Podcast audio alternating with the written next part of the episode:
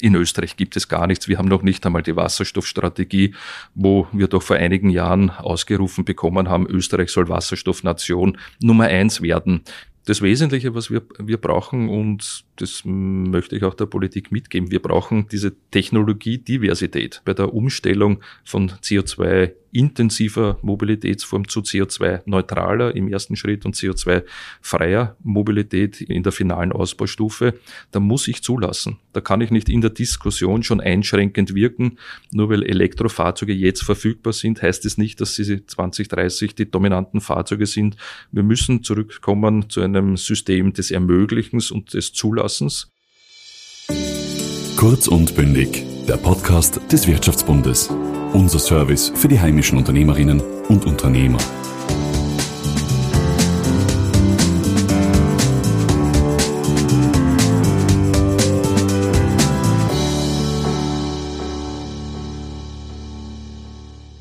In Österreich herrscht Aufbruchstimmung. Die Arbeitslosenzahlen sind niedrig, die Wirtschaftsleistung hoch. Das rot-weiß-rote Comeback kann endlich starten. Es steht viel auf dem Plan egal ob Landflucht, die Bekämpfung des Klimawandels oder die wirtschaftliche Kooperation mit unseren Nachbarländern. Alle Wege scheinen nicht nach Rom zu führen, sondern in diesem Fall in die Bundessparte Transport und Verkehr der Wirtschaftskammer. Ihr Spartenobmann Alexander Klatschka ist heute zu Gast bei uns und spricht über die Klimaziele der EU, Infrastrukturprojekte in Österreich und was die Verkehrswirtschaft besonders im Blick in den Herbst beschäftigt. Mein Name ist Valentin Petritsch und herzlich willkommen zu einer neuen Folge von Kurz und Bündig. Als Bundesverband der Sparte Transport und Verkehr in der WKÖ hast du dich intensiv mit dem Sachverhalt beschäftigt. Erläutere unseren Zuhörern bitte, wie die Entscheidung der Bundesministerin aus der Perspektive der Verkehrsbranche zu bewerten ist. Also für uns ist diese Entscheidung, die genehmigten Projekte, Infrastrukturprojekte wieder zu evaluieren, äh, im Prinzip überhaupt nicht nachvollziehbar. Wir haben hier Projekte, um die hart gerungen worden ist, Jahr, Jahre und Jahrzehnte. Es liegen Genehmigungen vor und genehmigte Infrastrukturprojekte haben ja einen Sinn. Mhm. Es gab einen Anlassfall und durch den Anlassfall sind sie dann in die, in die Planung gekommen, in die Genehmigung. Und für mich insbesondere unverständlich, weil auf dieser Infrastruktur ja beispielsweise auch Seestadt Aspern, diese Prämisse, diese Seestadt Aspern zu entwickeln, äh, gebaut worden ist, die Anbindung ans hochrangige Straßennetz. Sollte dies jetzt wegfallen, würde im Prinzip das, was dort schon steht, ja auch wieder in Frage gestellt werden. Und eins darf man nicht vergessen, und das möchte ich denen ins Stammbuch schreiben, die immer wieder sagen, der Bau von Straßen bringt Verkehr. Denen möchte ich ins Stammbuch schreiben, der Nichtbau von Straßen, der erzeugt Staus. Und es ist nicht nachvollziehbar, dass die Wienerinnen und Wiener immer wieder mehr belastet werden durch natürlich auch Baustellen auf der Südostagent etc. Und die warten schon so lange darauf, dass sie entlastet werden. Und mit diesem Bau werden sie entlastet und der ist umzusetzen. Mhm. Es ist ja nachgewiesen, dass das CO2 besonders durch Bremsmanöver und Abtrieb der Autoreifen entsteht. Ähm, die stellt vor allem im innerstädtischen Verkehr eine Herausforderung dar. Wie können wir da den innerstädtischen Verkehr flüssiger und effizienter machen? Also wir haben das Glück, gerade in Wien und auch in den anderen Bundes äh, Landeshauptstädten sehr gute öffentliche Verkehrsanbindungen zu haben.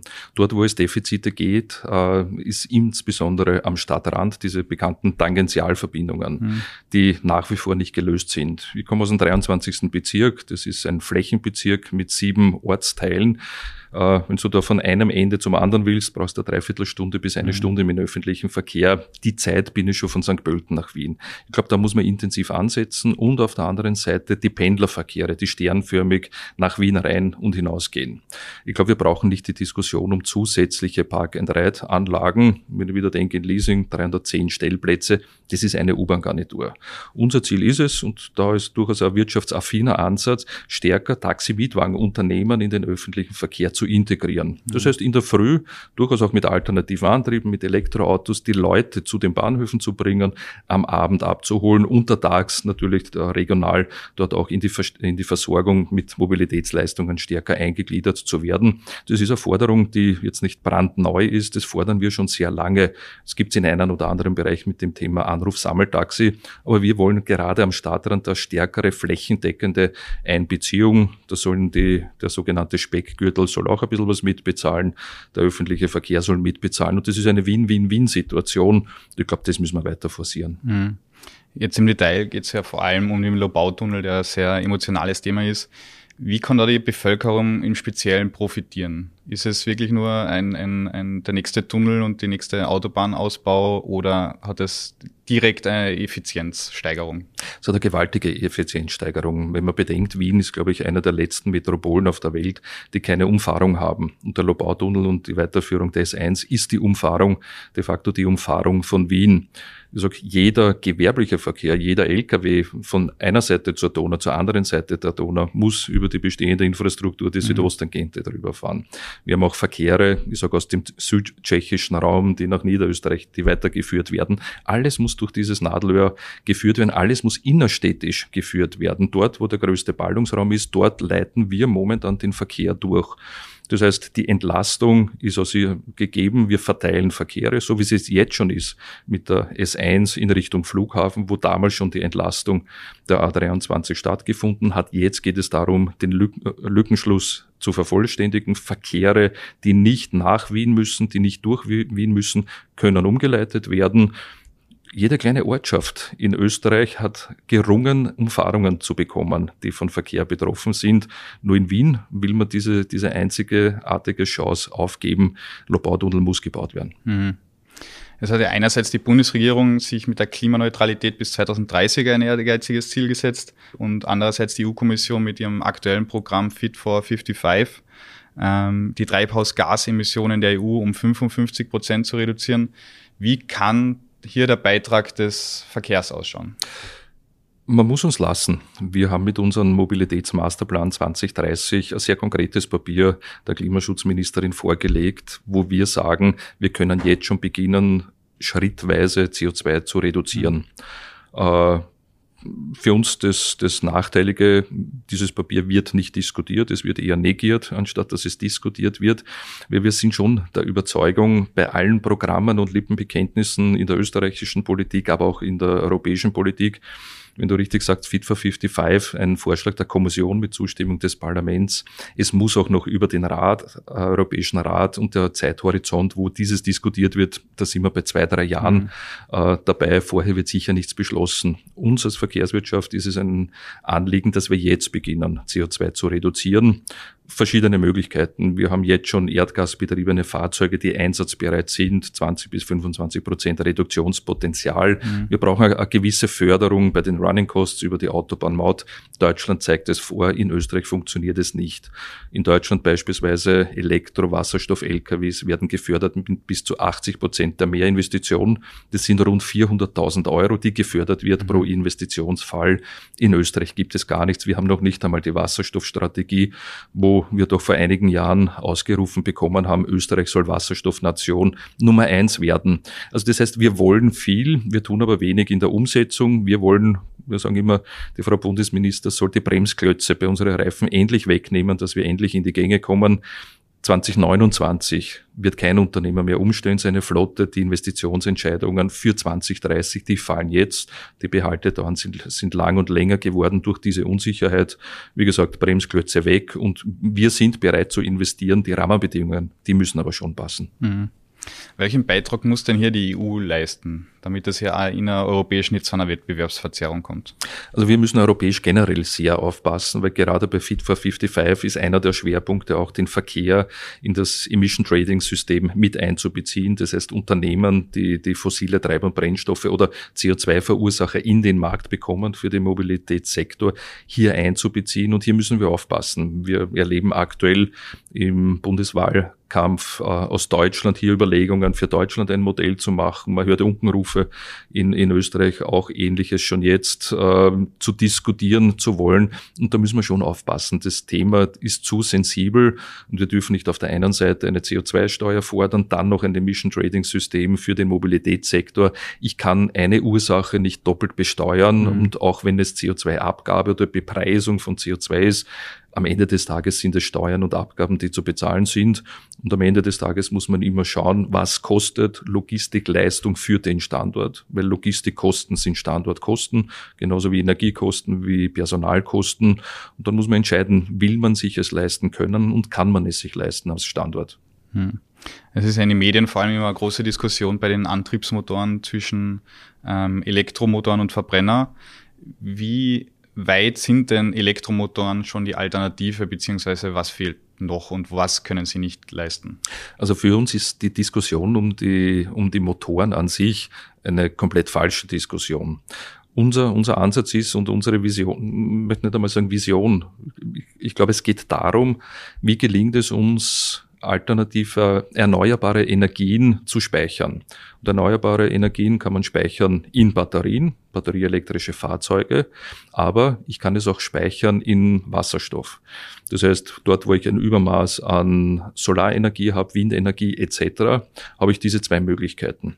Jetzt wissen wir, dass die Herstellung von erneuerbaren Energien in Österreich sowas 12 bis 14 Cent pro Kilowattstunde kostet.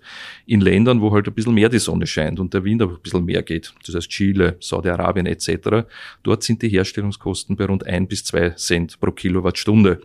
Jetzt ein Kabel zu legen von Saudi-Arabien bis, bis Wien wird ein bisschen denkbar schwierig sein. Aber wir können die Potenziale nutzen, dort auch uns stärker als Europa und als Österreich direkt dazu beteiligen. Dort erneuerbare Energien als Speichermedium Wasserstoff, in einer weiterer Folge vielleicht auch E-Fuels, das zu nutzen und Wasserstoff stärker zu forcieren als internationales Commodity da stehen wir nicht alleine damit und mit unseren Ideen. Deutschland zeigt es uns vor, die schon sechs oder neun verschiedene Partnerschaften auf der Welt gesucht haben, um sich das Thema erneuerbare Energie gespeichert in Wasserstoff zu sichern. Siemens beispielsweise investiert stark in eine E-Fuels-Fabrik in Chile dort auch starke Windenergie, billige erneuerbare Energie, CO2-Verursacher auf der anderen Seite und über das Zwischenmedium Wasserstoff hier flüssige E-Fuels herzustellen für den deutschen Markt. Das EU-Programm Fit for 55 ähm, sieht auch vor, dass ab 2035 Verbrennungsmotoren nicht mehr zugelassen werden. Ist das ein Wunschziel oder ist das eine, ein realistischer Plan, wie er ausschauen könnte? Für uns ist es der komplett falsche Ansatz und komplett unrealistisch, weil wir haben in Österreich beispielsweise eine Bestandsflotte, jetzt nur im Pkw-Bereich, Individualverkehr von 5,3 Millionen äh, Pkws. Und wir, wir wollen überlegen, wie können wir diese Bestandsflotte auch CO2-neutral oder CO2-frei machen. Da bin ich sehr schnell bei dem Thema E-Fuels und beispielsweise einfache Rechnung. 30 Prozent Beimengung eines synthetisch hergestellten Treibstoffes bringt de facto eine 30-prozentige Reduktion von CO2 und kein Mensch in Österreich, Herr und Frau Österreicher, müssen sich nicht neue Fahrzeuge kaufen. Mhm. Elektro, batterieelektrisch betriebene Fahrzeuge, die ich kann nicht einen klassischen Verbrennungsmotor umrüsten auf batterieelektrisch oder es ist so teuer, dass es sich nicht rechnet. Das würde bedeuten, über fünf Millionen Fahrzeuge bis 2030 sollen umgerüstet werden und auf der anderen Seite von der Stromproduktion würde es bedeuten, dass wir rund 65 Donaukraftwerke der Dimension Freudenau brauchen würden, die mhm. bis 2030 fertig sind. Oder 11.000 zusätzliche Windkraftanlagen, die bis 2030 fertig sind. Plus die Netze im Hintergrund. Es geistern immer so Summen herum, rund 45 Milliarden Euro an Investitionen. Und jeder von uns kennt seine Stromabrechnung. Das ist die Strombezugskosten wie viel Kilowattstunden verbrauche ich, aber vor allem dann auch die Netzgebühr. Und wenn ich sage 45 Milliarden Euro bei 8 Millionen Österreicher, jeder kann sich ausrechnen, was es dann mehr kosten würde für den einzelnen Haushalt, für die einzelne Person. Mhm. Jetzt kommen wir noch kurz zum Thema Fliegen. Das ist ja auch immer ein, ein das schwarze Schaf der, der, der, der Mobilität. Ähm, wie siehst du das in Zukunft? Sollen Billigflieger, Kurzstreckenflüge gestrichen werden ähm, oder höher besteuert werden? Wo ist da deiner Meinung nach die Lösung? Die Luftfahrt kann man unter Anführungszeichen relativ einfach CO2-neutral gestalten. Wie schon gesagt, wir haben das Potenzial, über die Wasserstoffproduktion E-Fuels herzustellen. Mhm. Ein tolles Projekt, was im nächsten, übernächsten Jahr äh, synthetische Treibstoffe produzieren wird in Österreich, die E-Fuel Alliance, die, glaube ich, 500, äh, 500.000 Liter pro Jahr herstellen wollen, als ersten Pilot, als ersten Test. Ich sage, der unmittelbar erste An, äh, Anwendungsfall natürlich auch für die Luftfahrt über Flugbenzin, ich sage das Interessante bei E-Fuels, man kann immer gleiche Qualitäten herstellen, weil sie synthetisch hergestellt werden. Beim Mineralöl, beim klassischen Benzin und Diesel hat man immer äh, gewisse Schwankungen drinnen der Flugbereich wäre der erste Anwendungsfall, weil es mhm. auch sehr punktuell äh, anzuwenden wäre. Und immer die Diskussion beim Fliegen, welche Distanz rechtfertigt was. Wenn man, ich sag, von der Flughöhe ein bisschen runterkommt, dann sieht man relativ schnell, dass gerade die Kurzstreckenflüge sehr oft Zubringerflüge sind für weite Distanzen. Das heißt, nehme ich diese aus dem Netz, kann es durchaus sein, dass ich Flug Strecken verlängere, ein Mehr an CO2 pro Sitzplatz etc. hervorrufe, weil der Langstreckenflug, den schaffe ich nicht. Wenn er mhm. transatlantisch ist, wenn er übers Meer geht, den, den, den werde ich auch nicht auf die Schiene bekommen. Das heißt, man muss hier schon sehr genau abwägen, was will man und was ist möglich. Beispielsweise aus dem Linzer Raum über Wien in ferne äh, Destinationen oder will ich halt äh, das streichen, dann muss ich halt von Linz nach Amsterdam fliegen und dann der Kirchen ums Kreuz dann in, in andere Relationen und Destinationen der Welt kommen.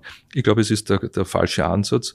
Und abschließendes Wort noch zur Luftfahrt. Bei der Luftfahrt darf man nicht vergessen, die Luftfahrt zahlt sich auch die Infrastruktur, mhm. alles, alles selbst. Und wenn man immer sagt, billig Airlines und das soll verboten werden. Bei billig Airlines, die haben ein Businesskonzept und viele von denen sind profitabel, wenn geflogen wird. Jetzt in der Corona-Krise weniger, aber sie sind profitable Unternehmen, äh, die tagtäglich unterwegs sind und da ist die Diskussion auch ein bisschen fälschlich. Nur weil sie günstig im, im Angebot sind, sie zu verteufeln, sind auf der anderen Seite viel ermöglicht, gerade für im europäischen Integrationsprozess. Wir haben gesehen, die Menschen waren reiselustig, sind es nach wie vor, wenn man Jahrzehnte eingesperrt wird und ich sage, sich frei entscheiden zu können, wo ich hin reise und fliege. Ich glaube, für das steht Europa und da braucht man effiziente und gute und wirkungsvolle Luftfahrt mhm. in Europa. Du hast ja E-Fuels ähm, bereits angesprochen. Die sind ja relativ neu auf dem Markt und noch teilweise unbekannt und können nicht ohne weiteres verwendet werden. Was sind die großen Herausforderungen ähm, für die Zukunft, damit Wasserstoff und E-Fuels äh, in der Masse verwendet werden können? Also beim Thema Wasserstoff und E-Fuels, wir müssen in die Gänge kommen. Wir sehen beispielsweise in der Schweiz schon jetzt ein sehr erfolgreiches Projekt Hydrospider, wo es ein gemeinsames Konsortium gibt, gemeinsame Anstrengungen von Wasserstoffproduzenten, Infrastrukturbetreiber und Logistikdienstleistern in bestimmten Bereichen wasserstoffgetriebene Fahrzeuge, Wasserstoffbrennstoffgetriebene Fahrzeuge einzusetzen. Wir sehen in Deutschland ähnliche Initiativen. Wir wollen in Österreich auch sowas ähnliches auf die Beine, auf die Beine stellen stellen. Wir haben ein deutliches Commitment von verschiedenen Energielieferanten in das Thema Wasserstoff zu investieren. Das ist einerseits die OMV am Raffineriestandort in Schwächert, mhm. das ist die Wien Energie in Wien, es ist aber auch die Verbund über ein IPSAI-Projekt äh, in Rumänien. Das heißt, es tut sich hier sehr viel.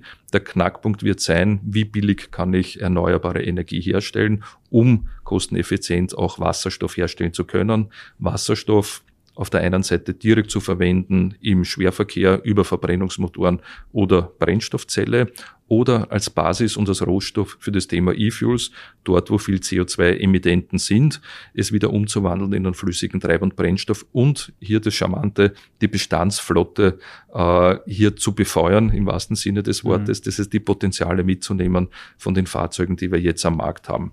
Wir sehen auch in anderen Bereichen beim Thema Wasserstoff Initiativen, um auch Produ energieintensive Produktionen umzustellen, beispielsweise Infineon in Villach, die Wasserstoff benutzen in der Chipherstellung, Wasserstoff aber nicht verloren geht, nur verunreinigt wird, er wird wieder gesäubert und mhm. dann der Mobilität zur Verfügung gestellt für den ÖPNV, aber auch für gewerbliche Anwender. Gib unseren Hörern noch am Ende eine kleine kurze Zusammenfassung. Was sind für dich die drei wesentlichen Schritte, die es braucht, damit wir in eine moderne und klimafreundliche Zukunft für die heimische Infrastruktur blicken können? Das Wesentliche, was wir, wir brauchen, und das möchte ich auch der Politik mitgeben, wir brauchen diese Technologiediversität. Mhm. Nicht nur in der Natur, in der, in der Artenvielfalt diese Diversität, wir brauchen auch die technologische Diversität bei der Umstellung von CO2 intensiver Mobilitätsform zu CO2-neutraler im ersten Schritt und CO2-freier Mobilität im, in der finalen Ausbaustufe, da muss ich zulassen. Da kann ich nicht in der Diskussion schon einschränkend wirken.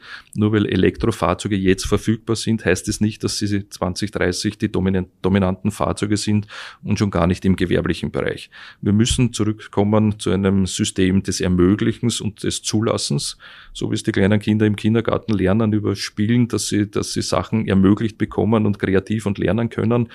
Da müssen wir die Barrieren ein bisschen runterreißen. Da muss, müssen Sachen ermöglicht werden. Wir brauchen eine Wasserstoffstrategie und das Wesentlichste, was wir brauchen, eine, eine ordentliche Diskussion und auch mhm. einen Diskurs. Wir brauchen offene Ministerien, wo Diskurs auch gewünscht wird, wo zugehört wird, wo Vorschläge auch diskutiert werden, nicht nur Papiere entgegengenommen werden und dann wahrscheinlich geschreddert werden. Lieber Alexander, vielen Dank für das Gespräch. Ich danke dir. Das war eine neue Folge von Kurz und Bündig. Wenn euch dieser Kanal gefällt, abonniert ihn, um jeden Freitag die aktuellste Folge mit spannenden Gästen zu hören. Bis zum nächsten Mal. Kurz und Bündig. Dieser Podcast wurde Ihnen präsentiert vom Wirtschaftsbund.